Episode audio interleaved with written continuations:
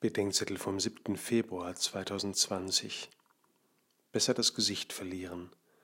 Markus 6, 14 bis 29. Ein Fest am Hof des Herodes. Die Tochter seiner Geliebten tanzt und darf sich vom König etwas wünschen. Das Kind spricht mit seiner Mutter. Die sieht ihre Stunde gekommen und so wünscht sich das Mädchen den Kopf des Täufers Johannes. Wir wissen nicht, ob es einen längeren Kampf in Herodes gegeben hat, wir wissen nur, dass er den Täufer fürchtete und zugleich ihn gerne hörte. Offenbar gab es noch einen Rest im Tyrannen, der die Sehnsucht nach Gottes Wort und Wille nicht ganz verloren hatte. Aber etwas anderes ist stärker. Weil er vor allen Leuten einen Schwur getan hatte, lässt Herodes Johannes enthaupten.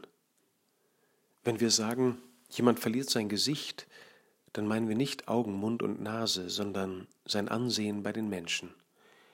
Die Sorge, das Gesicht zu verlieren, kann uns entweder davor bewahren oder dazu bringen, eine Menge dummes Zeug zu tun. Schlimm wird es, wenn wir versuchen, das falsche Bild aufrecht zu erhalten, das sich andere von uns gemacht oder wir ihnen von uns gegeben haben. So geht es Herodes. Er will sein dummes Wort halten und für einen Ehrenmann gehalten werden. Er will sein Gesicht nicht verlieren und verliert stattdessen lieber sein Gewissen das in Gestalt des Täufers geschätzt und zugleich gehasst in seinem Keller sitzt.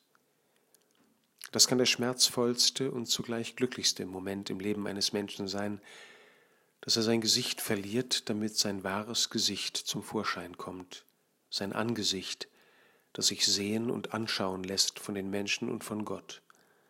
Einem solchen Angesicht kann Gott sich zeigen.